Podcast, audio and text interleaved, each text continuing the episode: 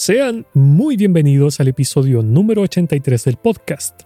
En este episodio quisiera hablar sobre los misterios de Dios y nuestra actitud hacia ellos como creyentes. Están escuchando Edificados en Cristo y mi nombre es Alexis. Este podcast tiene como objetivo que profundicemos en la palabra de Dios, que conozcamos más del Señor y que descubramos cómo podemos edificar nuestras vidas sobre la roca que es Cristo el Señor.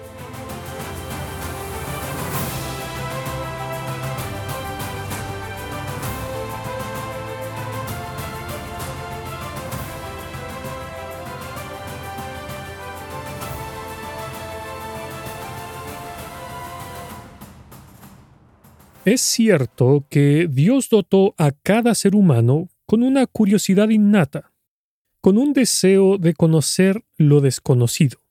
Claro, esto es más notorio en unos más que en otros.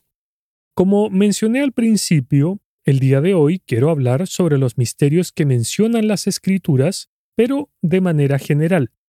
Entonces, ¿con qué actitud debemos enfrentarnos los creyentes a los misterios de Dios? La palabra de Dios nos dice, las cosas secretas pertenecen a Jehová nuestro Dios, mas las reveladas son para nosotros y para nuestros hijos para siempre, para que cumplamos todas las palabras de esta ley. Deuteronomio capítulo 29, versículo 29.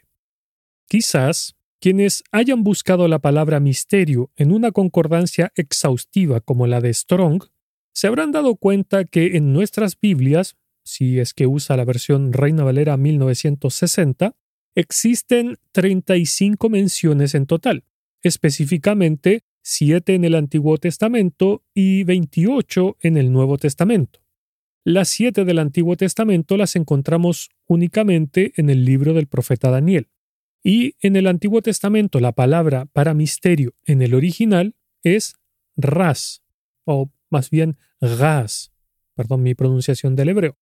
Esta palabra es un sustantivo masculino del arameo, el cual se refiere a un secreto, a un misterio.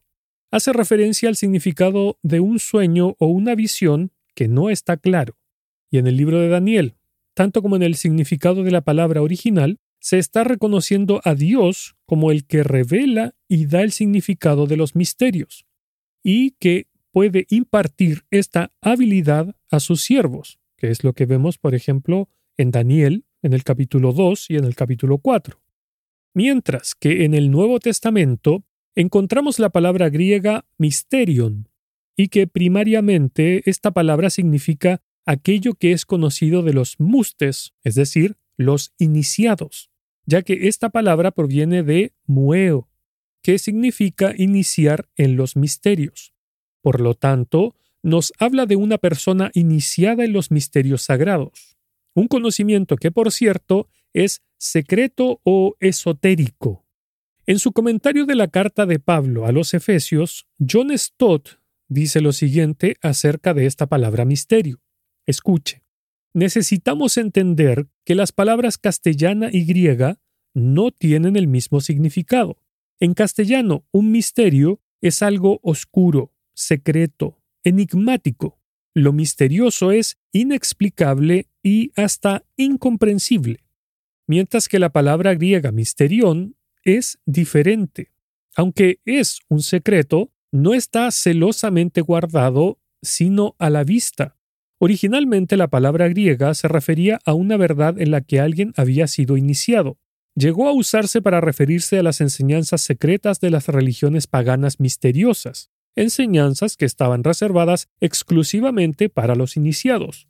Pero en el cristianismo no hay, comillas, misterios esotéricos, reservados para una élite espiritual. Por el contrario, los misterios cristianos son verdades que, aunque están más allá del conocimiento humano, han sido reveladas por Dios y por lo tanto pertenecen abiertamente a toda la Iglesia. Más sencillamente, Misterion es una verdad escondida del conocimiento o la comprensión humana, pero descubierta por la revelación de Dios. Esta definición está muy acorde a lo que dice el diccionario Vine.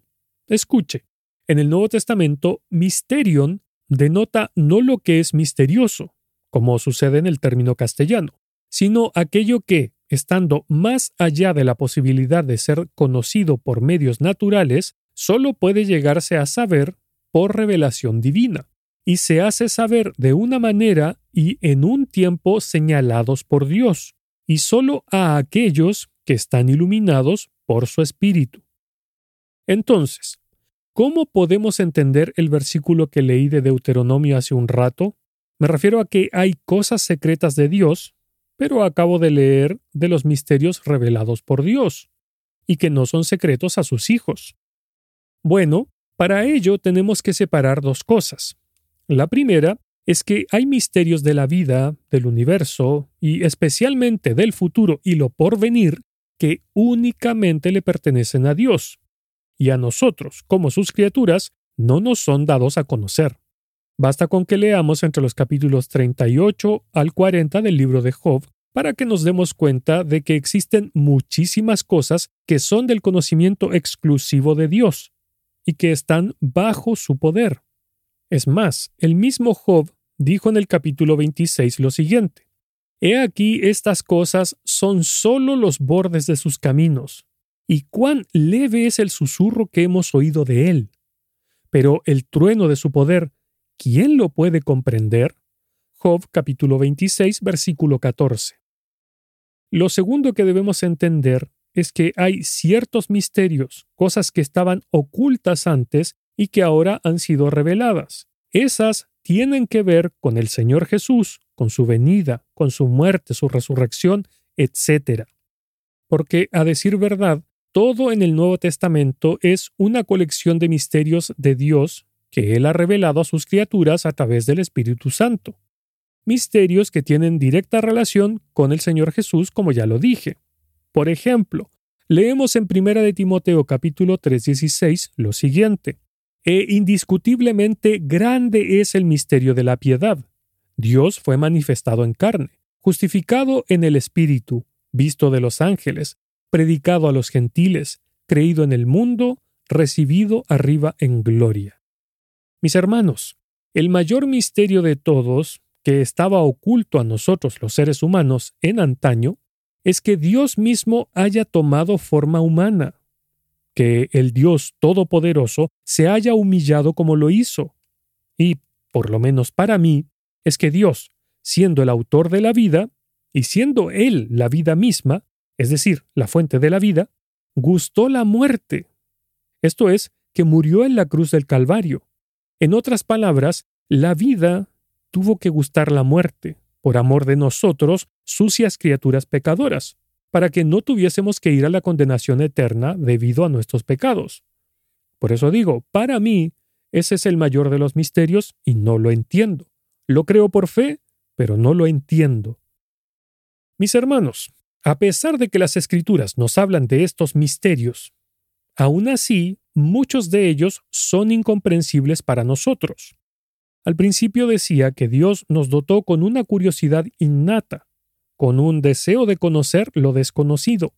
Y nosotros como hijos de Dios, escúchenme bien, no debemos centrarnos en ellos.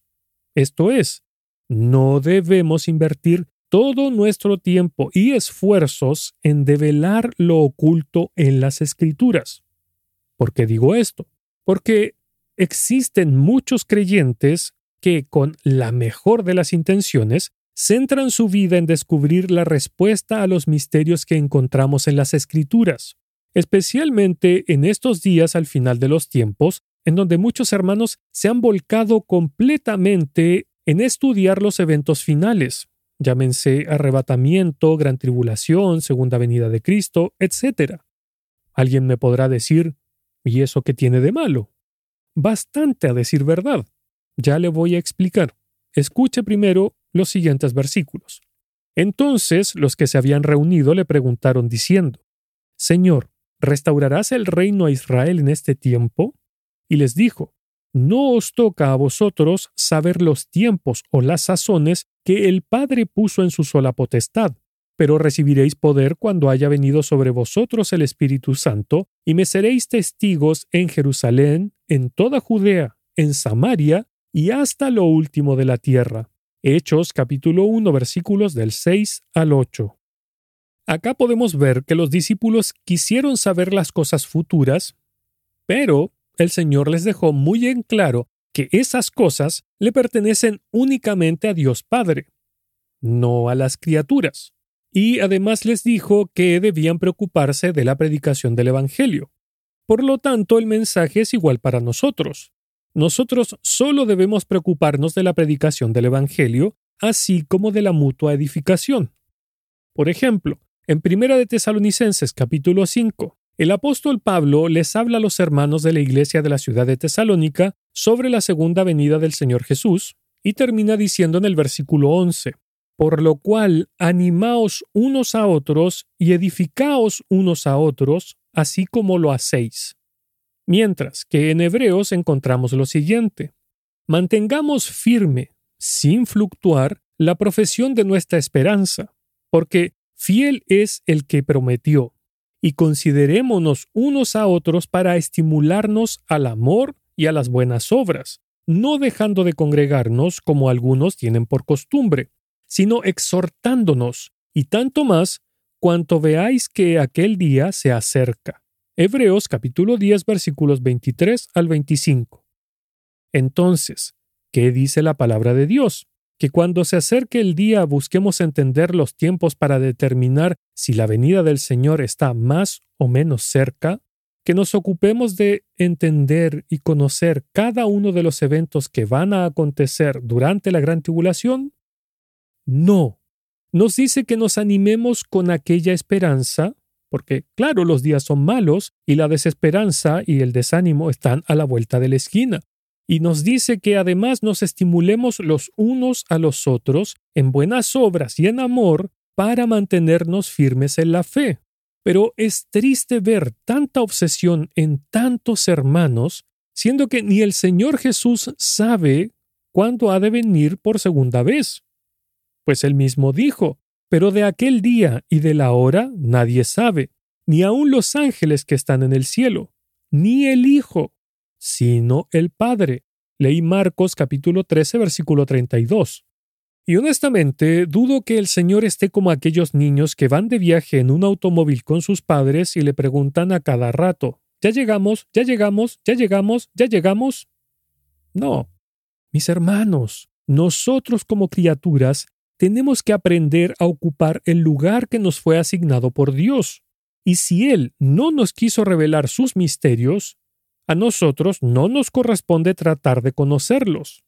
Digo esto porque muchos creyentes piensan más en el futuro que en el presente. Se preocupan más por saber de la gran tribulación que por llevar vidas santas delante de Dios.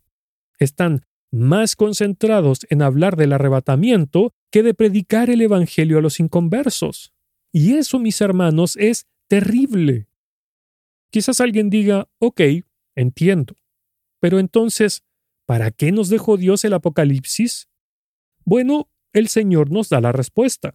Dice su palabra. Habéis oído que yo os he dicho, voy y vengo a vosotros. Si me amarais, os habríais regocijado porque he dicho que voy al Padre, porque el Padre mayor es que yo. Y ahora os lo he dicho antes que suceda, para que cuando suceda, creáis. Juan capítulo 14 versos 28 y 29. Y en este mismo Evangelio dijo también, Mas os he dicho estas cosas para que cuando llegue la hora, os acordéis de que ya os lo había dicho. Juan capítulo 16 versículo 4. En otras palabras, cuando Dios nos da un atisbo de lo que vendrá, no es para que nos enfrasquemos en entender cada ápice de aquellos misterios futuros, sino para que cuando pasen las cosas, sepamos que la palabra de Dios es inefable y fidedigna, y siempre se ha de cumplir de la manera que nos fue dicha. Para eso nos hizo estas advertencias y nos dio estos misterios. Ahora, siguiendo en el mismo tema de la revelación de misterios, hay algo que debemos entender y es que cualquier conocimiento de los misterios divinos provienen exclusivamente de Dios. Permítanme explicar un poco. Dice la carta a los Efesios. Por esta causa, yo, Pablo, prisionero de Cristo Jesús por vosotros los gentiles, si es que habéis oído de la administración de la gracia de Dios que me fue dada para con vosotros, que por revelación me fue declarado el misterio, como antes lo he escrito brevemente, leyendo lo cual podéis entender cuál sea mi conocimiento en el misterio de Cristo, misterio que en otras generaciones no se dio a conocer a los hijos de los hombres, como ahora es revelado a sus santos apóstoles y profetas por el Espíritu. Efesios capítulo 3 versículos del 1 al 5. Si miramos estos versículos, podemos ver que toda revelación proviene de Dios, no de nosotros, de nuestro intelecto o de nuestras horas de estudio de las Escrituras. Especialmente este punto queda muy claro en el versículo 5. Lo voy a volver a leer. Dice, misterio que en otras generaciones no se dio a conocer a los hijos de los hombres, como ahora es revelado a los santos apóstoles y profetas por el Espíritu. Basta con que miremos ligeramente la estructura gramatical de los verbos, porque dice no se dio a conocer y ahora es revelado. Acá el Espíritu Santo, a través de Pablo, usó la forma pasiva de los verbos claramente dando a entender que no somos los creyentes los que hacemos la acción, sino que es Dios. Dios nos está dando a conocer y nos está revelando. Digo esto porque los seres humanos somos dados a ufanarnos por cualquier cosa que logramos en la vida. Pero, ¿podemos acaso gloriarnos de algo siendo creyentes? Lo cierto es que no.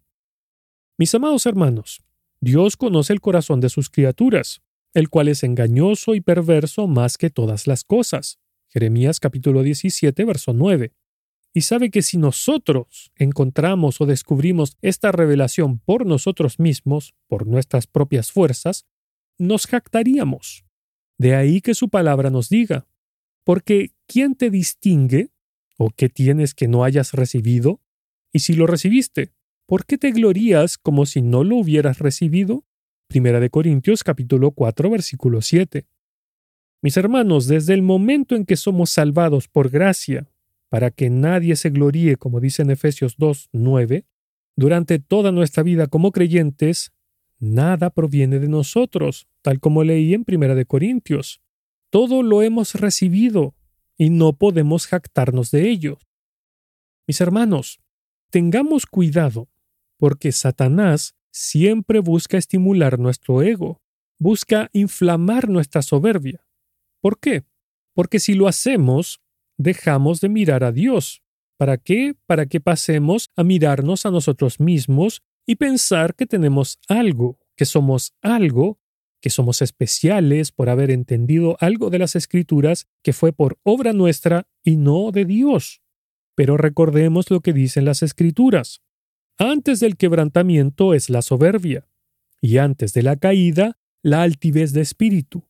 Mejor es humillar el espíritu con los humildes que repartir despojos con los soberbios. Proverbios capítulo 16 versículos 18 y 19. Hermanos, vuelvo a reiterar, todo lo que entendemos de las escrituras no es por algo especial en nosotros, es porque el Espíritu Santo así ha decidido revelárnoslo.